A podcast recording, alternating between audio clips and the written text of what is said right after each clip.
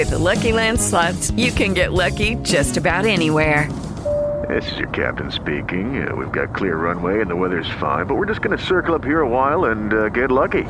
No, no, nothing like that. It's just these cash prizes add up quick. So I suggest you sit back, keep your tray table upright, and start getting lucky.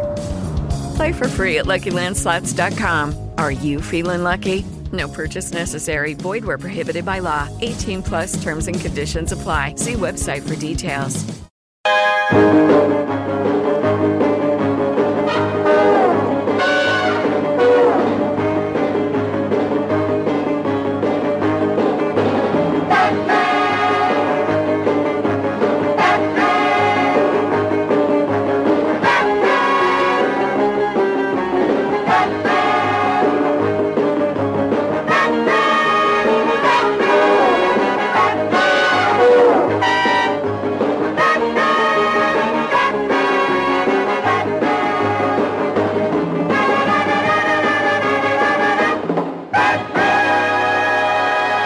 Bienvenidos una semana más a Salamberland, la tierra de los sueños, donde cada semana hablamos de cómics, TVOs, novelas gráficas, sus adaptaciones a series y cine y muchas, muchas más cosas. Eh, como es el primer programa del, del, mes, como siempre, tendremos nuestra sección para hablar de eh, los estrenos de, de, series del mes y lo que hemos visto durante la semana pasada. Y para hablar de todo ello conmigo, tengo aquí en la misma mesa a Don John Rovira. ¿Cómo estamos, Joan? Muy bien, aquí estamos. ¿Recuperado de la quemadura del sábado y del domingo? Sí, ya la cremita me, me, siento muy bien.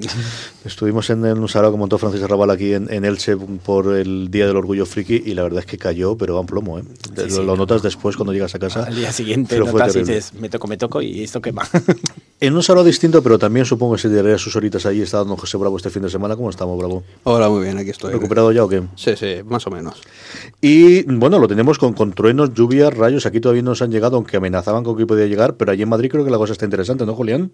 La cosa aquí está, que, que esto no acaba de, de, arrancar, que el sol no se deja ver, que, que, muy mal, muy mal, es el invierno eterno. Yo te dejé allí cuando empezaba a llover, pero creo que los siguientes días fue una cosa espectacular, que cerraron el retiro, incluso tuvieron que retrasar el inicio del, del, de la Feria del Libro y todo lo demás, ¿no?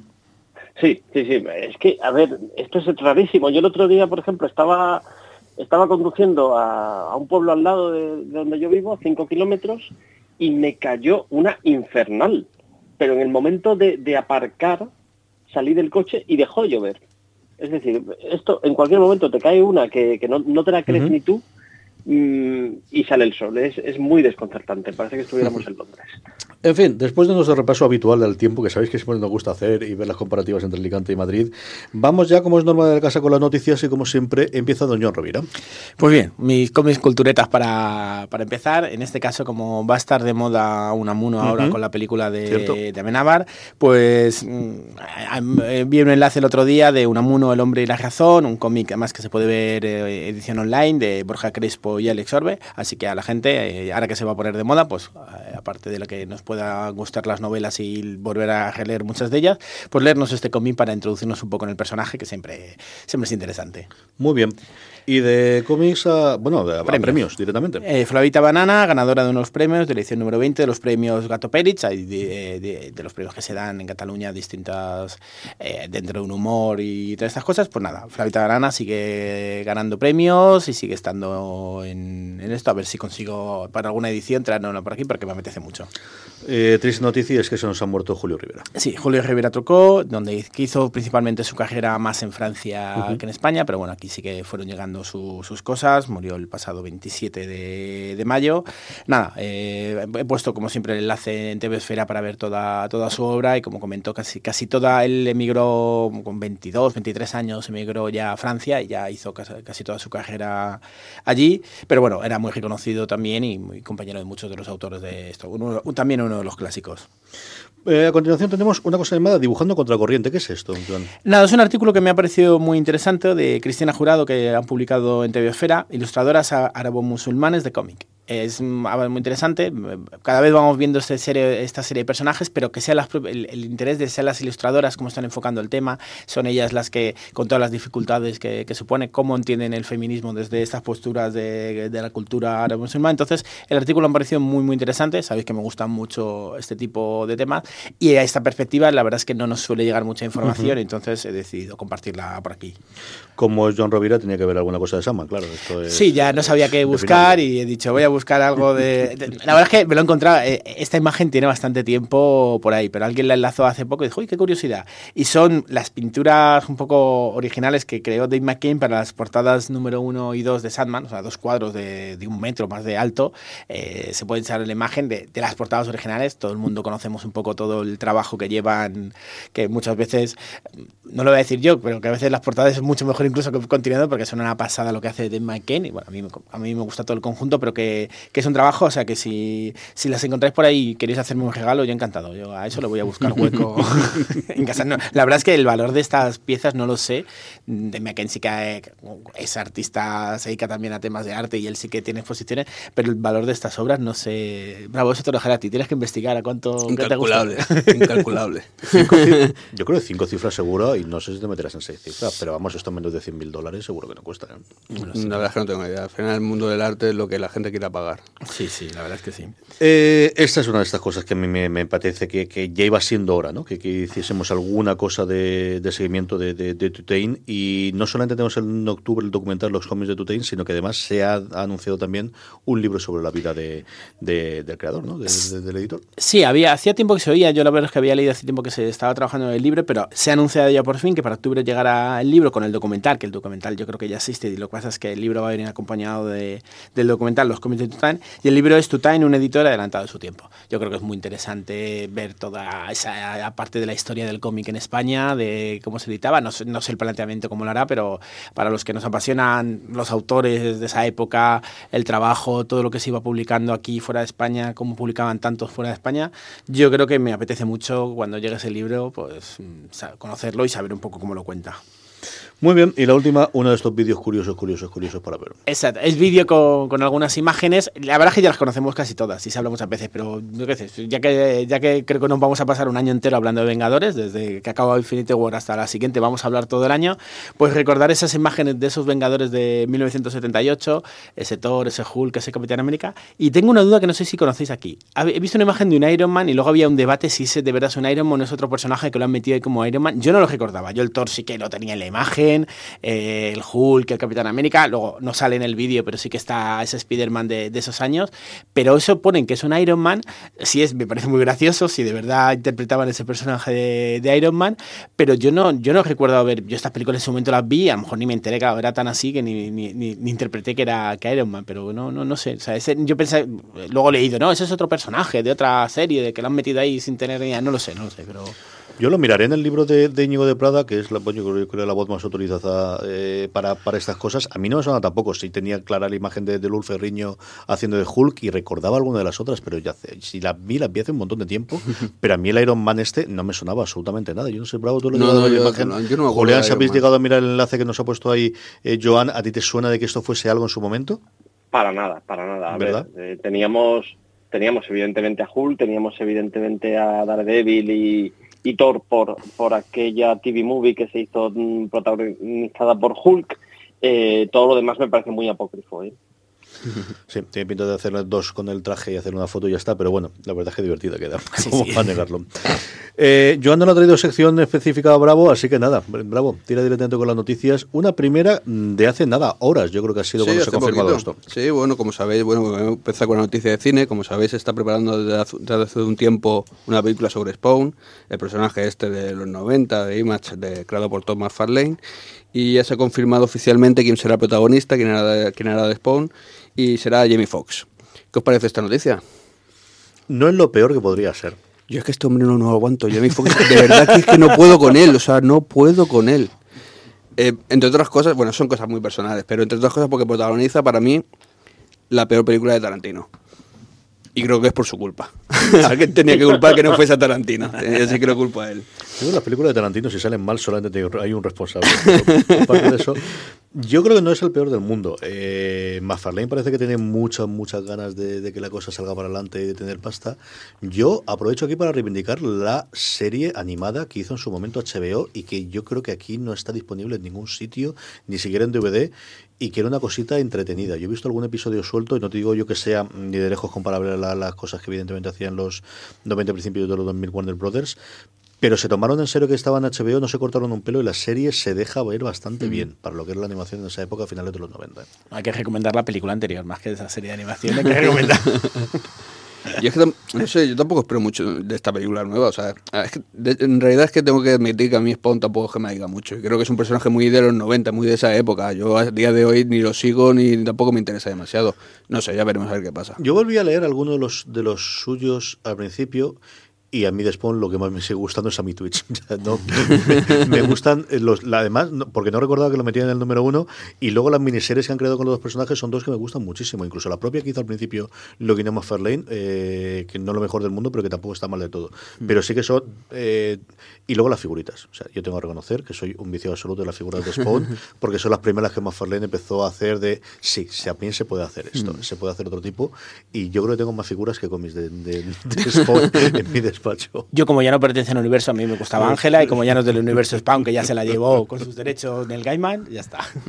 Muy bien, más cosita, bravo. Bueno, me voy ahora a la pequeña pantalla y es que hay rumores eh, sobre una, eh, sobre una nueva incorporación a la serie de Arrow. Yo en la serie de Arrow también estoy bastante perdido, la verdad, pero por un llamamiento, un casting que se está haciendo, se está rumoreando que van a introducir a Blue Beetle, a Ted Cord. Y mm, no sé cómo está ahora ya. Sé que creo que en Arrow han pasado ya otros 300.000 personajes. Yo no sé, a día de hoy es que la llevo perdida esa serie. Yo creo que funciona por tiempo, ¿eh? inercia. Yo creo que es una de las series que tiene que tener al final y funciona por inercia. Y como van renovando todo, pues de momento no cancelan absolutamente nada de, Mm. de todas las de superhéroes. Yo no sé si vendrán todas de golpe, las cancelaciones de repente ahora vamos a hacer una cosa muy distinta, o la van a hacer escalonada. Porque este año. Este año y el año pasado todo Dios la daba por muerta, ¿eh? de, de- de hasta aquí hemos llegado y bueno, pues ya tenemos el reemplazo entre con el resto de las otras tres series y no, sigue durando, pero claro, es que está una cadena que es Supernatural, la han renovado para su decimocuarta temporada, entonces, bueno, pues, pues esto es lo que ocurre. Eh, mira que me cuesta a mí esto de Shazam, ¿eh? no me acostumbraré en la puñetera vida de decirlo. Hay una imagen profesional de Shazam. Sí, eh, bueno, ya habéis visto todos por internet, creo que le, la hemos- pues pondremos el enlace y demás para quien no lo haya visto todavía. Hay una imagen promocional de la película Shazam, de Zachary Levy, eh, tomándose, es una imagen bastante curiosa y bastante original. Bueno, también define, define ya mucho cómo, en qué estilo va a estar la película. Mm, No sé qué os ha parecido, a mí me pareció curioso y gracioso y creo que con estos personajes mm, vamos a ver qué hacen. Yo tengo la esperanza de que siendo un personaje relativamente menor, evidentemente comparado con, con- con lo que hasta ahora ha tenido DC, aquí le dejen cierta libertad a los autores y tengamos una cosa buena, que igual no sale una catástrofe Sí. absoluta y total, ¿no? Pero a mí Zachary Levi es un tío que me gusta mucho, eso sí es cierto, ¿no? De, de- de al menos tener a alguien interesante delante de la pantalla para funcionar, a mí eso sí me apetece bastante, bastante, bastante verlo. Yo no sé qué, qué opinión tenéis. Julián, ¿has visto la imagen y qué, qué esperas tú de Shazam? Ay, Sí, sí, ¿no? sí que la he visto. Más o menos eso, ¿no? Sí que la he visto. Hombre, puede quedar una comedia divertida. Yo es que a mí me parece que el- el- creo que con la imagen da eh, DC quiere tener a su Deadpool. O eso me da a mí entender esa imagen, o sea, es como el- la parte graciosa, ¿sabes? Eh, A lo mejor no tan bestia como Masacre, pero sí esa parte graciosa y tocar ese, ese tema que todavía no, como todo el mundo se está quejando siempre de la oscuridad y de, de- de- de lo, de lo chungo que es el universo de ese cinemático, pues nada, hay que ir al otro extremo y se han ido al, a la gracia. Al otro tumbo. Eso es lógico y normal. Muy bien. eh, el juego que puede hacer que nos compremos la PS4. Sí, ya estuvimos hablando de- del juego de, de Spider-Man que se está preparando para PlayStation 4 y ya han aparecido las primeras tiendas que lo venden eh, lo venden online. Eh, la edición, eh, estoy hablando ya de para eh, hacer el pre-order de la edición coleccionista de este juego, que viene con su muñeco, que viene con un libro de arte, que viene con un montón de cositas. Y la verdad es que apare- apareció hace unos días, eh, ya te digo, en online, en ciertas tiendas como Fnac, eh, Corte Inglés, eh, Amazon y demás, y ha desaparecido en la mayoría de ellas ya. O sea que os dais prisa o os quedéis sin el muñequitos y en todas las paridades que vienen con el, con el juego este. Y por si os queda un poquito de pasta después de comprar la edición coleccionista de Spider-Man, Bravo nos trae lo más interesante de los previews de Sí, voy a, voy a hablar un poco de cómic también, que, está, que no está de más. Eh, como sabéis, eh, otra vez, eh, estamos ya a principio de, casi a principios de mes y ya apareció el preview de, junio y simplemente voy a nombrar las, las tres o cuatro cositas que más me han llamado la atención. Por un lado, ya os mandé a todos el link que, a mí yo me quedé alucinado, es un cómic de Raid, un cómic, un cómic basado, bueno, basado, de- sí, basado en el universo este creado en las películas de La Redada, lo cual yo ya voy a pedir sí o sí. Es, para los que no hayan visto las películas de la redada, creo que la, le he recomendado ya 300 veces, pero es que me da igual, las que hagan falta. La redada 1 y la redada 2. De Raid 1 y de Raid 2. Aquí Tenéis que ver esto. ¿Redad infernal? ¿O cómo le eché la semana? Sí, creo que sí. No la, prim- primera por lo menos sí. Yo creo que al final ya empieza a aparecer casi todos los sitios como The Raid, directamente con el nombre inglés. A mí recuerdo que me la recomendó mi amigo Borja González Santolaya, al que mando un abrazo desde aquí, y me quedé alucinado con la primera. Pero es que puse la segunda y dije, no puede ser. Ya, después de lo primero no puedo ver. La segunda es mejor todavía. Es una cosa.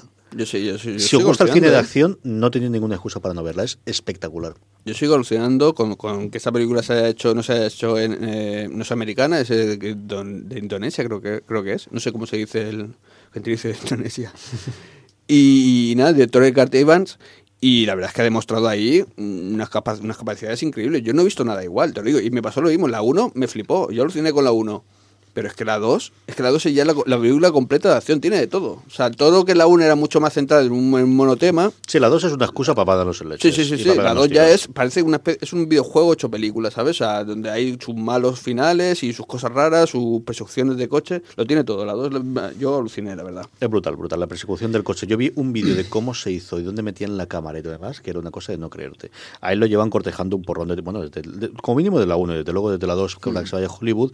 Él el problema que dice es que muchas de las cosas que la ruedan no lo dejarían los sindicatos en Hollywood poder rodarlo y necesita rodarlo así con su equipo a ver qué ocurre. Pero, pero de verdad que si os gusta el cine de acción y no habéis visto todavía ninguna de las dos de Raid, eh, este fin de semana, que no pase el fin de semana, ¿verdad? Eh, pues sí, eh, van a sacar un cómic y está basado, se supone que en historias de la segunda película. No es, no es una no es una versión en cómic de la película, ¿vale? Son historias que pasan durante el tiempo que pasa la película. Por otro lado, otra recomendación es Hot Lunch. Hot Lunch es un cómic hecho por Elliot Rajal y Jorge Fornés.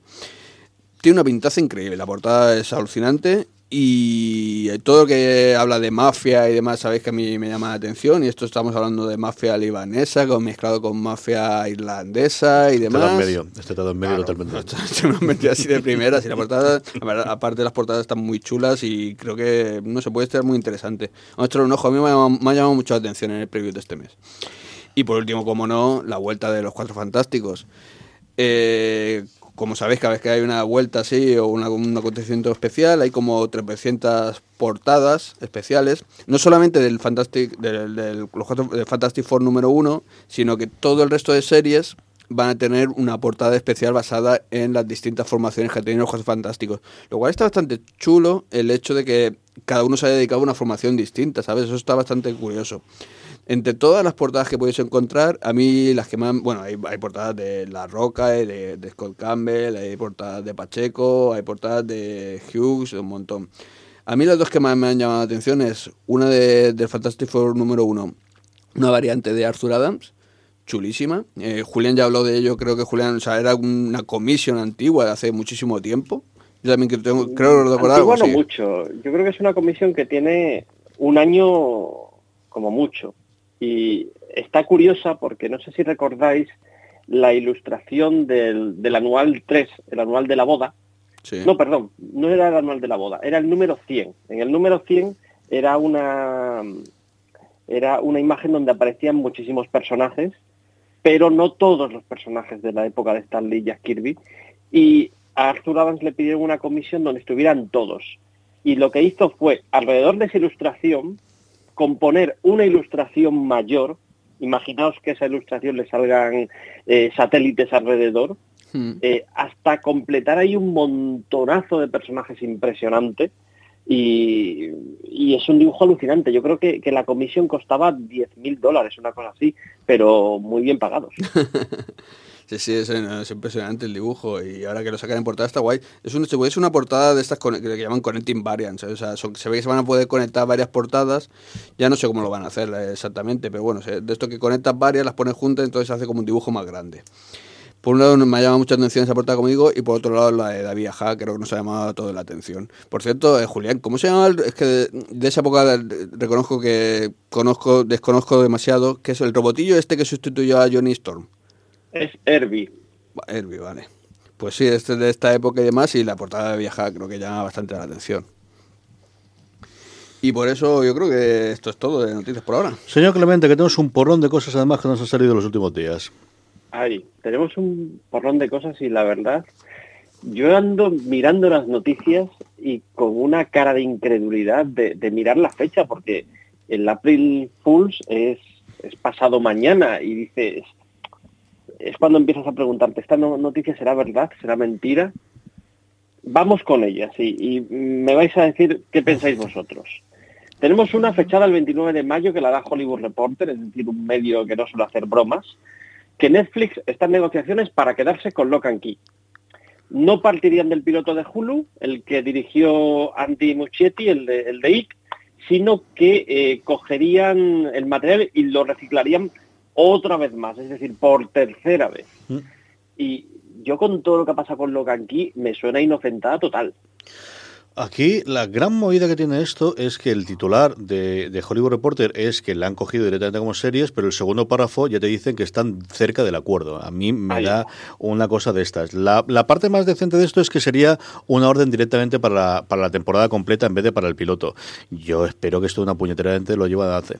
Entiendo que des- descarten el piloto, pero por otro lado Carton Q sigue eh, involucrado. No lo sé, es una cosa muy muy extraña. Nosotros esta mañana en la redacción de Fuera de Series la sacamos o no, y ya Marina y yo nos hemos plantado de ya no vuelvo a sacar nada de Locan Key hasta que no tenga el confirmado, me digan que sí, y si me apuras que como mínimo mm, tenga el tráiler, porque ya mm, es que ya hemos pasado varias veces por esta, así que yo creo que poco. Pero mm, como decías tú, siendo Hollywood Reporter, me extrañaría que se cayese. Me extrañaría estas al punto de, que, que se cayese. Esta en otras circunstancias, si fuese una serie nueva, nosotros la habíamos dado con una noticia. Y no la hemos dado Esos- precisamente por esto, porque la tercera vez. Esos debates de redacción son casi de, de redacción de 1990. es que en cualquier página web, incluidas algunas con mucho nombre, No, hombre, no pero- lo pensaría en un minuto. Pero al final, eh, también nosotros no sacamos tantas noticias y mm, cuando es un rumor sí que intentamos decir que es un rumor y esta es que ya quiero dar la noticia cuando, cuando la tengamos. De hecho, sí que la hemos comentado aquí. Bueno, pues ahora lo comentaremos seguramente fuera de series, pero sacarla como noticia para decir hay un rumor de que vamos a tenerla a estas alturas del partido, pues no sé yo qué decirte. No sé yo qué decirte. Mira, otra que tal. Sí, esta Andrew también. Lincoln, Andrew Lincoln, es decir, Rick, para amigos y enemigos, va a dejar The Walking Dead en la próxima temporada, en la temporada 9. Esto lo dice Collider, ¿vale? Eh, la idea es que solo estaría la temporada la mitad de los episodios, que con la narrativa de la serie tampoco es sorprendente, es decir, eh, tenemos muchos episodios que son de, mira, ahora te vamos a contar qué está pasando mientras tanto en, en Tombuctú. Eh, y así sería muy fácilmente quitarse de en medio a Rick en esos episodios. Mm, No sé si esto será verdad, lo que pasa es que The Walking Dead ya hace tiempo que huele un poco, huele un poco a muerto. Aquí la que tienen son, lo comentaba Francis en el streaming de esta semana, él se deja caer que está muy triste de estar en Atlanta, que tiene toda la familia en Inglaterra, que está muy separado, justo una semana después de que le hayan subido el sueldo al que hace de Glenn a 20 kilos. Entonces, eh, Francis dice que la cosa más va por la línea Cristiano Ronaldo de me necesito más pasta, que está la cosa muy cara en Londres, más que por la parte que se quiere alargar. Por otro lado, es que nueve años son muchos años. Y igual no le viene mal un golpe de efecto a este nivel, que sería lo más radical que podría tener la serie, sobre todo ahora que han cambiado el showrunner y que tiene una, a esta nueva mujer llevando las riendas. Yo creo que podría ser un revulsivo porque AMC si puede durar que esta serie dure, antes hablamos de las 14 series de Supernatural, si puede durar 20, mm, ellos tiran para adelante, no tienen nada de repuesto a día de hoy que pueda funcionar y al final es que los cómics tampoco se han terminado, no es que ya estás estirando porque tiene lo- no, no, si es que la obra origen esto sigue tirando para adelante. Yo me suena más apertura de negociaciones a ver qué ocurre más a partir de la temporada, más que me quiero alargar unilateralmente. Por ejemplo, no me acuerdo cómo es esta mujer, el, personaje que hace, pero hay una de las actrices que va a hacer ahora en ABC una serie se llama Whiskey Cavalier, que es de las cosas que más me han gustado a mí de los de los de los trailers, y ya han llegado un medio cómodo de haces esta serie para ABC, pero ruedas con nosotros media temporada y la segunda parte ya veremos qué haremos. A mí no me extrañaría que eso a medio plazo empiecen a hacerlo cada vez más, del encontrarles acómodos o bien soltarles más pasta o si no quieren más dinero, el tener una forma de, de encajar el bueno pues de, de otro tipo de cosas que puedan hacer con los actores para seguir la franquicia todo el tiempo que puedan. Veremos a ver lo que ocurre. Desde luego, si se nos cae esta, sí que es una cosa curiosa, curiosa, curiosa. Eh, Vamos un poquito con cine. Mira, Masacre 2 eh, se estrenó con unos 300 millones en todo el mundo y ahora mismo las cifras que he mirado hace un ratito están cerca de 500. Son cifras muy buenas, lo que pasa es que se ha quedado un poquito por debajo de lo que fue la primera película. Y, esto es muy cansino, de verdad. Automáticamente he leído artículos sobre la fatiga del género de los superhéroes. Cameron, James Cameron lo ha dicho por ahí otra vez. no, James Cameron yo creo que está, está, con Avatar. eso tú ya sabes que lo tienen ahí en el CMS y cuando sale le dan el botón de publicar y arreglado.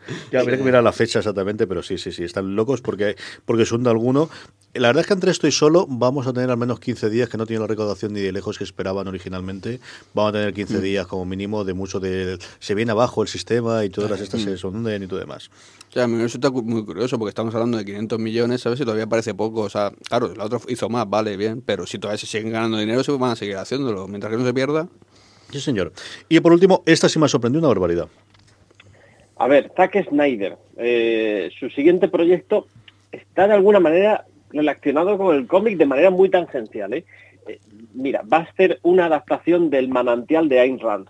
¿Por qué digo que está relacionado? Porque Ayn Rand era el ídolo neocon de Steve Ditko en el cual se basaban todas sus ideas eh, locas que luego trasladaba a los tebeos. Yo sumo a esto lo que ha pasado con Roxanne, que, no es de cómic, pero sí es muy cómico. Y, y, de verdad, mi conclusión es que es April Fools todo el año Mira, si pasado mañana me dicen que Rajoy ya no es presidente, yo no me lo voy a creer porque no voy a estar seguro con todas estas cosas. ¿eh? El problema no es que Rajoy deje de serlo, el problema es quién va a serlo, que es la segunda parte. la segunda parte de la Falls. Sí, porque ahora mismo estaba leyendo que habían ofertado que el transición fuese Solana o que fuese Redondo Terrero o segundo más, en fin, no, no, quiero ni meterme en la parte política porque esto puede ser ya o volvernos loco. Muy bien, pues vamos con el por qué suena esto. La semana pasada eh, me tocó a mí y me tocó a mí y puse el himno del Manchester United, eh, no porque no sea de Manchester United, que siempre ha sido de la parte de, inglesa, siempre ha sido del Liverpool, sino porque dentro de esa campaña, hablábamos antes de la segunda película de Masacre, de la campaña que Deadpool 2 ha tenido, que ha tenido ideas realmente brillantes y maravillosas en su campaña de promoción. Hello, it is Ryan, and I was on a flight the other day playing one of my favorite social spin slot games on chumbacasino.com. I looked over the person sitting next to me, and you know what they were doing? They were also playing Chumba Casino. Coincidence? I think not. Everybody's loving having fun with it. Chumba Casino is home to hundreds of casino style games that you can play for free anytime, anywhere, even at 30,000 feet. So sign up now at chumbacasino.com to claim your free welcome bonus. That's chumbacasino.com and live the Chumba life. No purchase necessary. DTW, void, were prohibited by law. See terms and conditions 18 plus. Hey guys, it is Ryan. I'm not sure if you know this about me, but I'm a bit of a fun fanatic when I can. I like to work, but I like fun too. It's a thing. And now the truth is out there. I can tell you about my favorite place to have fun Chumba Casino. They have hundreds of social casino style games to choose from, with new games released each week. You can play for free anytime, anywhere and each day brings a new chance to collect daily bonuses. So join me in the fun. Sign up now at ChumbaCasino.com. No purchase necessary. BGW. Void were prohibited by law. See terms and conditions. 18 plus. Uno de ellos fue de eh, cómo iba a hacer la campaña internacional. Entonces decidía que cooptaba totalmente al Manchester United. Entonces todos los jugadores jugaban con la camiseta con el número de, de Deadpool. Aparecía todos con Deadpool en el, el, el propio Old Trafford. Es un vídeo, buscarlo por YouTube, buscar simplemente Manchester United Deadpool. Es del, yo creo que ese y el de Beckham son los dos posibles posiblemente más divertido de, los, de todos los vídeos, de todos los vídeos de la campaña que salió.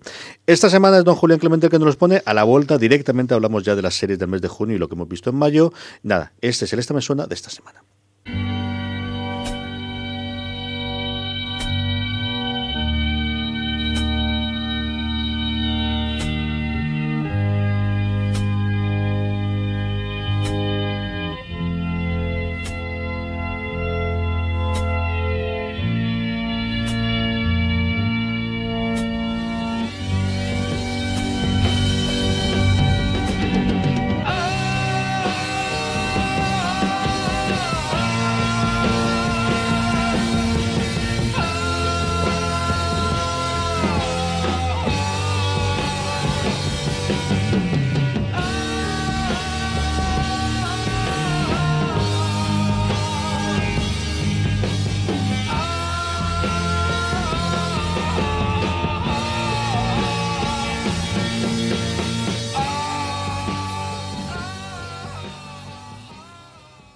Estamos ya de vuelta y como os comentaba, vamos a hacer un repasito primero de las series basadas en cómic que nos vienen para el mes de junio y posteriormente hablamos un poquito de lo que hemos visto, lo que hemos de ver y sí, le he prometido a Joan que al menos puede hablar un ratito de solo, que está loco por hablar, que ha ido al cine y que la ha visto.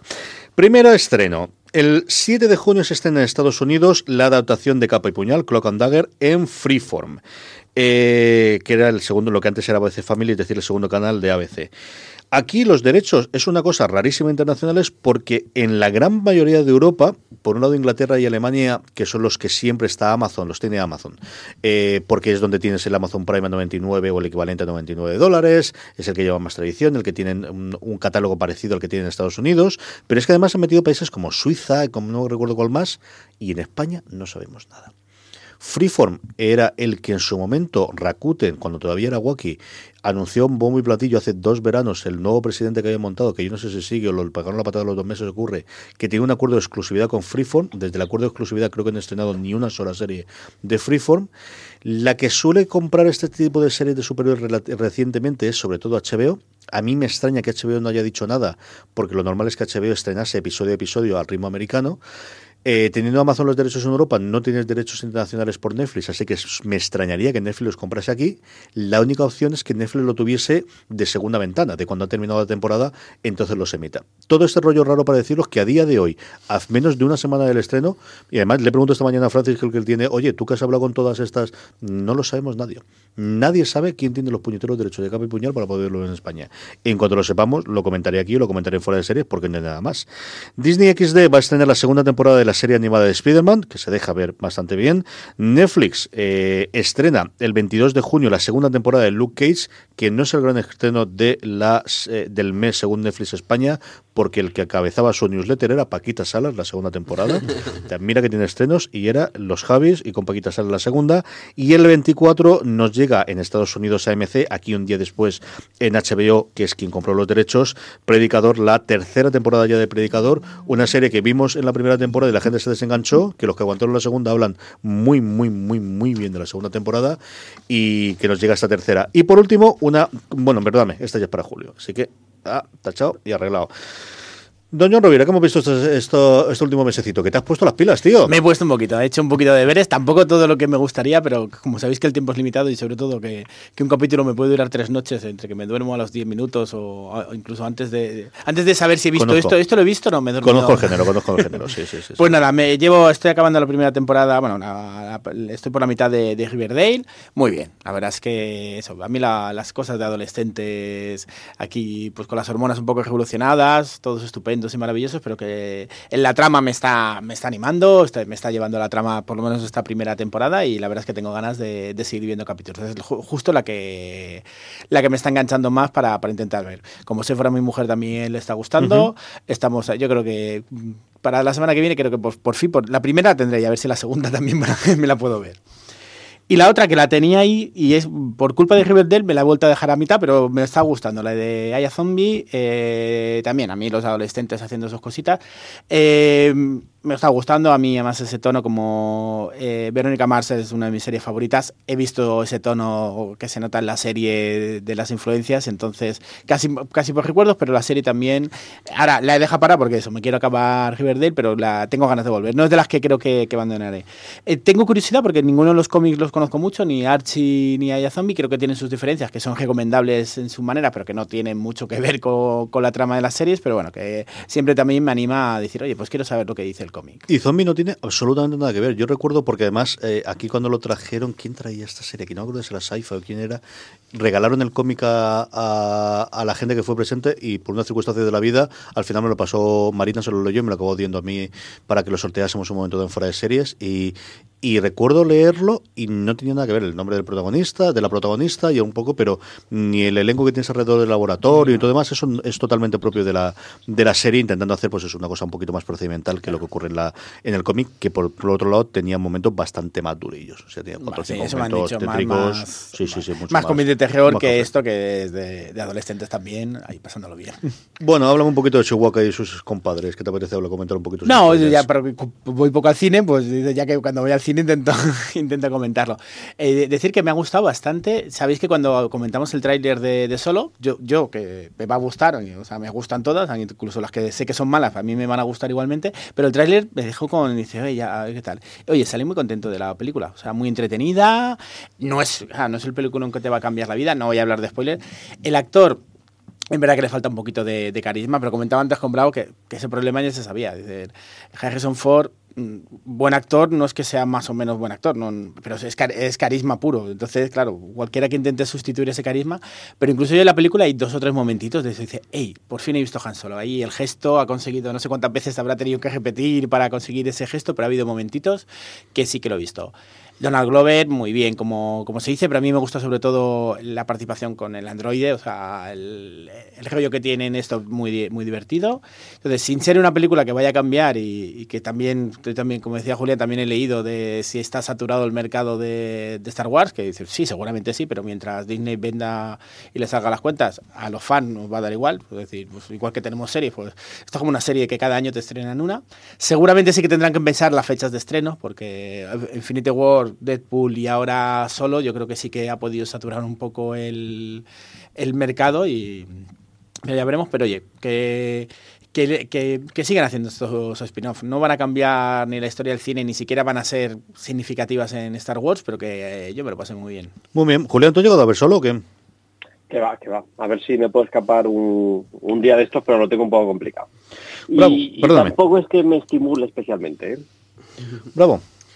Pues nada, eh, yo bueno, he terminado ya de ver la última temporada de Flash. Eh, yo me acuerdo que aquí comenzamos, cuando comenzó la temporada estábamos muy ilusionados porque la verdad es que comenzó la temporada muy, muy fresca, muy variada, muy chula, se, dieron cuenta de cómo funcionaba y lo que no. Hasta que hemos llegado hasta la, la, segunda parte de lo que es la temporada y ha sido un bajón en picado increíble. De verdad que los últimos episodios ya los veía por inercia y me han aburrido, incluso algunos me han dado un poquito de vergüenza ajena. ¿eh? Eh, quitaron el personaje este de Wally West, que a mí no me gustaba nada y parecía un acierto. Eh, introdujeron a, a Ralph Dibny, a Leon Gattelman, que fue una, algo muy fresco y la verdad es que estaba muy chulo el personaje y aparte con los superpoderes que tiene podía dar mucho juego. Pero, ostras, es que yo creo que el problema es que 23 episodios son muchos es que hasta la altura, de hacer 23 episodios, tienes que meter mucha morralla y aquí la morralla la han metido toda en la segunda parte de la, temporada y al final se ha hecho muy cuesta arriba. O sea, mm, te das cuenta muchas veces que has visto un episodio que si no hubieses visto casi que mejor y que no tiene nada que ver con la historia y aparte es que no, no te ha dicho nada. Y bueno, ya no quiero hablar ya directamente del final porque el final, si no haces preguntas, mejor. no hagas muchas preguntas porque como hagas dos preguntas, eh, te montas el final en cero coma. No sé, la verdad es que bastante decepcionado con eso. La última parte de, la serie de Flash eh, me ha dejado muy, muy, muy mal. O sea, no, no, es que no era divertida, no era, no era fresca, no, no, no era original. Eh, se han juntado muchas cosas. Y el personaje del. Eh, ¿Cómo se llama? West, creo que se llama, no sé qué.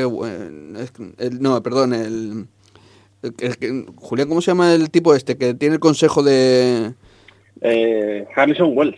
Sí, Wells. el consejo de los Wells. Sí, el, consejo, bueno, el capítulo de los consejos de Wells, yo de verdad que yo me daba mucha vergüenza ajena, ¿eh? Los dos capítulos. Sí, sí. Pues, luego vuelven porque les debía parecer muy divertido. Sí, es verdad es que encima es eso. Lo hicieron una vez y dije, bueno, va, va, me he comido esto. Pero es que luego lo vuelven a repetir y me parece vergonzoso lo que hacen. Es, lucimiento del actor, sencillamente. ¿eh? Ya, pero Mira, es que... eres capaz de hacer esto, esto y esto en la misma escena. Ya, pero Julián, es que incluso creo que el actor no, es capaz de lucirse en ese sentido, ¿sabes? A lo mejor otro, otro actor lo hubiese hecho y dices, ostras, qué, qué, cosa más chula. ¿eh? Bueno, eh, para resumir, que no lo haya visto. Simplemente el, el mismo actor hace de muchos personajes al mismo tiempo, ¿vale? Eh de verdad que me parece muy ridículo tanto la actuación del actor como el concepto en sí ya, porque no, no sale bien, no, no, no sale bien, intentan algo que no sale bien, así que muy decepcionado en ese sentido. Me, voy a terminar de Flash y me voy a Legión, una obra maestra. Entiendo que, que, Legión, sobre todo esta segunda temporada, no es para todos los públicos. ¿eh? El tipo ya, o sea, y a mí eso me encanta, cuando se nota que es una, una serie de autor y el autor dice, vamos a ir por aquí y nos da igual. Y que, le guste que me sigue, que no. Y que no porque se, quede por el camino, me, me, da igual. O sea, es que eso debe ser el arte. Y, por eso, en ese sentido, me encanta. También entiendo que pueda saturar al espectador. Porque yo, yo reconozco que he vivido momentos que ya no sabía que estaba viendo. ¿eh? Había momentos que digo, pero Vamos a ver, ¿he visto un capítulo que ha pasado o que no ha pasado? Con eso ya te creo que te lo digo todo. O sea, es, es, se, está dando mucho la bola, pero es alucinante. Es un espectáculo visual, la verdad es que increíble que se haga en televisión algo así, donde los superpoderes y el que sean, que sean superhéroes de alguna manera es que es casi lo de menos. O sea, está muy de fondo chulísimo. De verdad que Legión es una auténtica pasada. eso sí, es para mm, para, para gente, no sé. ¿cómo para si te gusta, el asunto es si te gusta. si, no, le coges el tanquillo, si te mola ese Voy a darle un par de visiones. No, déjalo. Si no te gusta al principio, no, no, no, no, va a ser. no se va a hacer más accesible, ¿no? No, no, pero para nada, es que va más, ¿eh? Y cada capítulo que ves dices que se complica más la cosa. Y muchas veces eso te da la sensación de haber visto cosas que no están pasando en realidad. Eh, juegan con, mucho, con muchos temas. Mm. Aparte tiene una banda sonora alucinante. Han utilizado ya René Stone, han utilizado Jess Addiction, han utilizado cositas muy chulas. No sé, visualmente la verdad es que es impresionante. Eso sí, es una serie muy, muy dura y se está haciendo cada vez más dura. Yo no sé, ¿esto está tiene tercera temporada? ¿Se sabe algo? Cuando termine veremos cómo está. Y sobre todo, más allá de eso, es lo ocupado que está él, porque tiene que mm. hacer la siguiente de Fargo y, tiene una película por en medio y luego escribe dos o tres novelas en los platos libres y, esta es la vida del buen hombre este. Entonces, así vamos las cosas. Yo creo que FX, mientras él quiera hacer, sobre todo ahora que se lo Brian Fuller a, Netflix, es el eh, quizás uno del creador más creador junto con Donald Glover, que veremos a ver qué ocurre con la tercera de adelante cuando llega el creador más creador que le queda dentro de la cuadra de una cadena que funciona fundamentalmente por, por creadores. A ver qué ocurre con, con, con, la serie de que en adelante u otros proyectos que lleven. Mm. El, sí, yo creo que esto es más lo que hay. Señor Clemente, ¿cómo has visto? Ay, yo es que estoy un, Lucky Land Casino asking people what's the weirdest place you've gotten lucky. Lucky? In line at the deli, I guess. Aha, in my dentist's office. More than once, actually. Do I have to say? Yes, you do. In the car before my kids' PTA meeting. Really? Yes. Excuse me, what's the weirdest place you've gotten lucky? I never win and tell. Well, there you have it. You can get lucky anywhere playing at LuckyLandSlots.com. Play for free right now. Are you feeling lucky? No purchase necessary. Void where prohibited by law. 18 plus. Terms and conditions apply. See website for details. Estoy muy decepcionado y, y muy emperezado por las series de, de cómic. Creo que es en parte porque todavía no me he podido meter con Legión Eh, ya sabéis el problema este que yo tengo de que si paso un tiempo sin ver un episodio, entre un episodio y otro acabo, acabo completamente despistado de lo que he visto, así que prefiero verlo todo seguido. Eh, mm, el caso es que estoy acabando, todavía faltan dos episodios, con la temporada actual de Flash, de la que hablaba antes Bravo, y, confirmo todo lo que dice. Eh, banco del piloto automático, todo el impulso que tenían al principio de esta temporada se perdió, se perdió en el entreacto y pues eso, a falta de dos episodios me resulta muy muy aburrido y además me estoy me está resultando muy molesto un personaje en concreto, el personaje de Marlies, la esposa del malo, con la sensación esta de, este personaje está escrito antes del Me Too, ¿verdad? Porque no me puedo creer que le estén dando ese tratamiento al personaje, un, un tratamiento horrendo, horrendo, de lo, de lo peor que he visto en la televisión este, esta temporada. Sí, mujer florero. Sí, totalmente, totalmente. Pero es que además eh, te dedican un episodio a explicarte eh, por qué actúa como mujer florero y dice, ole, ole. en fin, eh, estoy viendo también seguir Agentes de SEAL, que, ya ha terminado, pero que, yo todavía me quedan unos cuantos episodios. ¿Qué queréis que os diga? Se les nota mucho que están sin pasta. Están sin pasta, hay mucho hay mucha escena en interior, hay mucho de ir de aquí para allá sin que sin que suceda nada. Se supone que es eh, un escenario posapocalíptico y lo que vemos es, pues no sé, eh, el interior de una casa sevillana, me parece a mí muchas veces. y a pesar de eso, oye, tiene sus, tiene sus momentitos, tiene, tiene sus cositas. Yo creo que, mm, desde luego, me lo estoy pasando mejor que con Flash. ¿Qué queréis que os diga? Sí, siguen teniendo los momentos brillantes estos de, quitarse. A ver, yo muy rápidamente voy a ir cerrando porque ya me habéis hablado un montón de esto en, fuera de series. Por un lado, Legión, coincido totalmente con lo que ha dicho eh, ahora mismo Bravo. Yo creo que es de las series junto con Westworld que está en emisión que más suelo ver. Y digo en emisión porque esta misma semana, cuando estamos grabando esto, se nos han ido dos grandísimas series eh, esta, estas temporadas. La primera temporada de Killing Eve, que yo creo que ha sido la gran sorpresa de este arranque de 2018, de una serie salida de la absoluta nada. Sí, seguimos a Philip Waller-Bridge, que por cierto la que pone la voz de robotito de solo en la versión original, la, pone ella. Eh, bueno, se había hablado de mucho de Jan Fleabag, eh, que ocurría, pero esta se ha salido en los guiones de esta serie. Y luego The Good Fight, que sigue siendo una de las series para mí que nunca, nunca te engaña. Es decir, nunca falla, siempre está bien, eh, es una cosa maravillosa. esta misma semana, el jueves en Estados Unidos, aquí lo tenemos el viernes, se emite el último, y aquí ya es el último de la temporada, no, de la serie de The Americans, que yo creo que es una serie que iremos recordando poco a poco conforme pase el tiempo como una de las mejores cosas de la década, sin un género de duda, es una maravilla. Y perdona, esta temporada está siendo Brutal, bestial. brutal. Pero bestial. Brutal. Estoy con ganas de que llegue el jueves. Brutal, brutal. Y si eso me parece de Americans, que no me parece Atlanta, que acabó en mayo, que ahora ya está disponible en España y que Bravos dirá que no tenéis perdón de Dios si no veis Atlanta. Para mí es la serie del año. Sí. Es la serie del año y ese tío, o sea, me parece un genio. Un genio. Es sencillamente alucinante. Este, mm, en los que contábamos antes que ha organizado Francis, tuvimos eh, y que Bravo, bueno, que Joan estuvo por la tarde con el tema de maquillaje zombie, de toda la pared, y luego el mm, domingo por la mañana con el tema del cosplay. Hicimos Juan Galonce, Francis Arrabal y un servidor un top 10 que lo colgaremos, no sé si finales de esta semana, no tengo la agenda ahora, finales de esta semana o primeros de la semana que viene, de las mejores series del 2018 hasta ahora. Posiblemente lo colgaremos el 1 de junio y así ya lo tenemos todo seguido. Y, y ya os digo yo que Legión y Atlanta y de Americans están muy, muy, muy altas en mi top y, también algunos de los otros. ¿eh? No, no os creáis que también Francis y, Juan lo han seguido. Bueno, vamos cerrando el chiringuito. Antes, como siempre, tenemos el rincón de Kevin Smith. Cosas que ha hecho nuestro querido Kevin esta semana. Dos. Uno, irse a Las Vegas, porque nunca está mal acercarse a Las Vegas. Ha ido a Las Vegas pagado por un casino que les ha pagado toda la fiesta y, y el mantenimiento mientras estaba trabajando, aunque encontró un poquito de hueco para ir a ver a eh, el equipo de Las Vegas de hockey, porque sí ha habido una expansión en, en la liga de hockey y uno de los equipos le han dado a Las Vegas que está a punto de llegar a la final.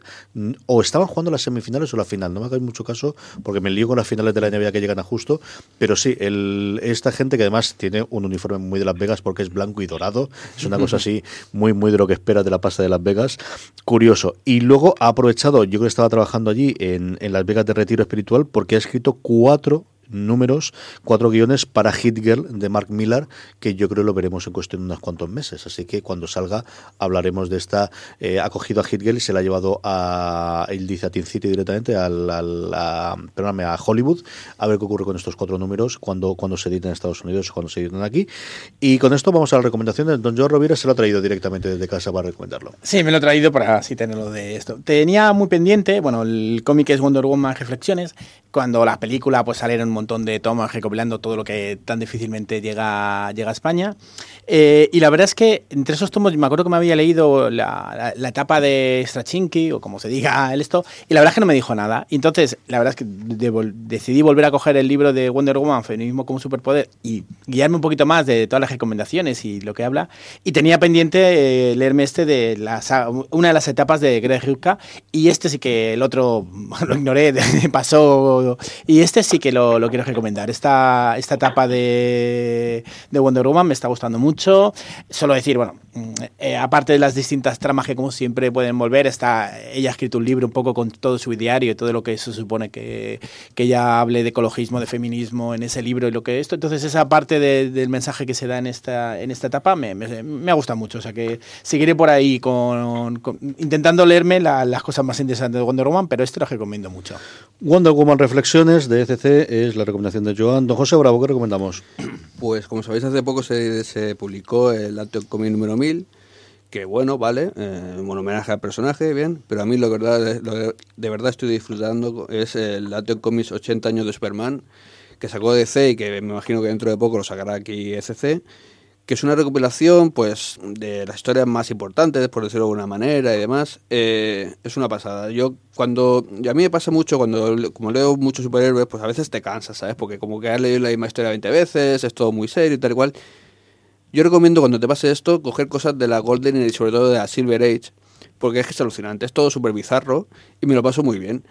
Eh, estamos hablando de una recu- recuperación de, se supone, como digo, las mejores historias de Superman. Claro, es muchísimas historias. Bueno, la primera aparición de Brainiac, la primera aparición de Supergirl, que, tiene el origen más bizarro que puede. No os voy a contar porque ya no hay tiempo, pero un día tenemos que hablar del origen de Supergirl, por lo menos el primero que hubo, porque es, alucinante decir, pero ¿cómo se le ocurrió esta, esta tontería, macho?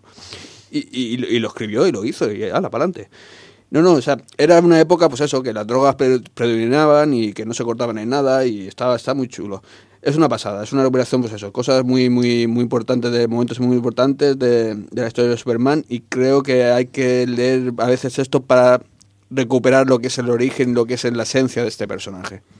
Don Julián Clemente, ¿qué recomendamos? Mira, yo os traigo un, un TVO que en su momento me marcó muchísimo porque me, me costó muchísimo conseguirlo, que es la muerte del, del Capitán Marvel. en su momento, en los años 80, se publicó dentro de la colección novelas gráficas. Yo entonces era un crío y para mí ver algo como, como lo que te presentaban, que era el final de un personaje y un final tan realista como pueda ser el cáncer, me impresionó extraordinariamente y además tardé muchísimo en conseguir el cómic porque era un cómic carísimo de, 550 pesetas de la época eh, y, es un cómic que mm, en mi opinión sigue siendo el mejor TVO que ha escrito Jim Starling en, en, toda, su, en toda su carrera probablemente también porque fui, fue el primero que leí de él y, y en la época en la que lo leí me, impresionó muchísimo. Y lo he vuelto a leer ahora que, se reedita en un formato muy, muy parecido, muy grande y muy llamativo a la edición original de, Forum y sigue siendo un TVO extraordinario, un TVO con un eh, drama y una épica eh, y un sentimiento de lo que significa ser un héroe en cada página y ahí me sigue pareciendo una joya y es un TVO que, que es del 82, con lo cual ya han pasado 40 eh, años por él y se sigue leyendo como si se hubiera escrito ayer. Sencillamente impresionante. Yo tengo muchas ganas de releerlo, porque yo creo recordar que lo leí hace un porrón de años y, de verdad que tengo muchas ganas de volver a tomarlo. Yo dos cositas rápidas. Una, porque me la atreví en la mochila y yo creo que no he hablado nunca de ella, y es de los pocos vicios que tengo de comprarme habitualmente es la revista de Dolmen. Y el otro día que uno estuve en Madrid con Francis y con Julián, Julián salía con el cargamento que prácticamente le hacía falta detrás un carro para llevar las cosas, Francis tres cuartas partes, y yo iba cargado de regalos para las crisis y para mi mujer, y luego lo único que compré es el que regularmente me compro, que es el Dolmen. Es justo después después del Salón del Comité de Barcelona y tiene una entrevista y artículos extensos bastante, bastante chulos con Roy Thomas, que solamente por eso y por las críticas, porque al final me descubre siempre, aunque entres por internet y todo demás, pero al final yo creo que el rollo que tiene la columna aquí y tienes que resumirla siempre viene bien, junto con las noticias, que al final siempre hay alguna cosita que se te escapa y la portada es un pedazo de dibujo de Alex Ross sencillamente alucinante. Y luego la otra es, estábamos pendientes de cuando hay, yo creo de esto hablaremos seguro alguna vez más, incluso es una de las cosas para hacer un especial, cuando iban a cubrir Netflix los cuatro episodios que faltaban y nos había prometido de los juguetes que nos hicieron de The Toys That Made Us, pues el viernes pasado los subieron, ya están disponibles los siguientes cuatro y tenemos Transformers, tenemos Lego, tenemos Hello Kitty y tenemos un cuarto que se me acaba de ir ahora totalmente de la cabeza y que sé que lo he visto mientras lo busco y os lo miro, eh, unos documentales un tono que a mí no siempre me acaba de convencer del todo, pero en fin, comprendo que tiene que ser el tono jocoso, gracioso, divertidillo que tienen en los, en los episodios, em, eh, pero por lo demás, simplemente por las historias que te cuentan, por el ver el cómo es posible. El fenómeno se me ha olvidado, tiene delito la cosa. Y el primero es de Star Trek. Star Trek juegan constantemente la comparación entre Star Trek y Star Wars y de cómo nunca fueron y dejaron de ser. Eh, y además es el que primero que vi. No sé cómo se me dio de la cabeza, porque llegué, vi que era Star Trek y me lo puse esa misma tarde. Em, es muy entretenido ver las historias que hay detrás. O sea, la historia del Lego, por ejemplo, que cuenta mucho toda la historia del origen de la compañía en los años 20 y mm, cómo lo que le hace sobrevivir fundamentalmente la Segunda Guerra Mundial, porque todo el metal se va para allá y ellos se habían especializado en la madera y eso le permite sobrevivir, es una cosa curiosísima antes de que llegue el plástico con nuestros cubitos, ¿no? Eh, ocurre igual con la primera temporada, es una cosa para ver y esta es una de las cositas que si en verano tenemos un rato y podemos para hacer un especial y comentar uno, eh, de verdad que vale mucho, mucho la pena. Eh, los juguetes que nos hicieron de Toys That Made Us ya tenéis los ocho episodios disponibles en el España. Y con esto terminamos el programa de hoy. Don John Rovira, mil gracias por venir. A vosotros. Don José Bravo, mil gracias por venir. Ah, un placer. Don Julián Clemente, un abrazo muy, muy fuerte. Cuídate mucho. A todos vosotros, eh, tenemos esta semana, ya sabéis que empezamos en el horario de verano, así que tendremos, eh, vamos seguramente, os debemos todavía el especial de, la segunda película de, Masacre, de Deadpool 2, ahora a ver si terminamos todos de verla y podemos comentarlo en, breves fechas, y el resto iremos un poquito a salto de mata por el tema de que la emisora ya estamos en periodo vacacional, bueno, ahora de exámenes y posteriormente vacacional, pero buscaremos la forma de estar aquí durante todo el verano acompañándonos. Gracias a todos por escuchar Salamberland y hasta la semana que viene. Un abrazo muy fuerte.